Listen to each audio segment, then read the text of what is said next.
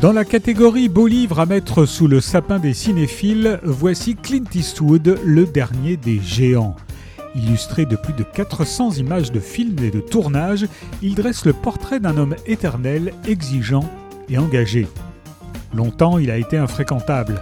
Ainsi commence cet ouvrage consacré à Clint Eastwood, l'une des dernières icônes du cinéma américain, à la filmographie exceptionnelle. Plus de 80 films en tant qu'acteur et 50 en tant que réalisateur.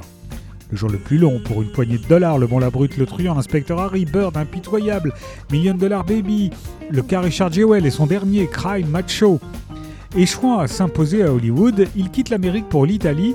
Il est alors l'homme sans nom de la trilogie du dollar de Sergio Leone.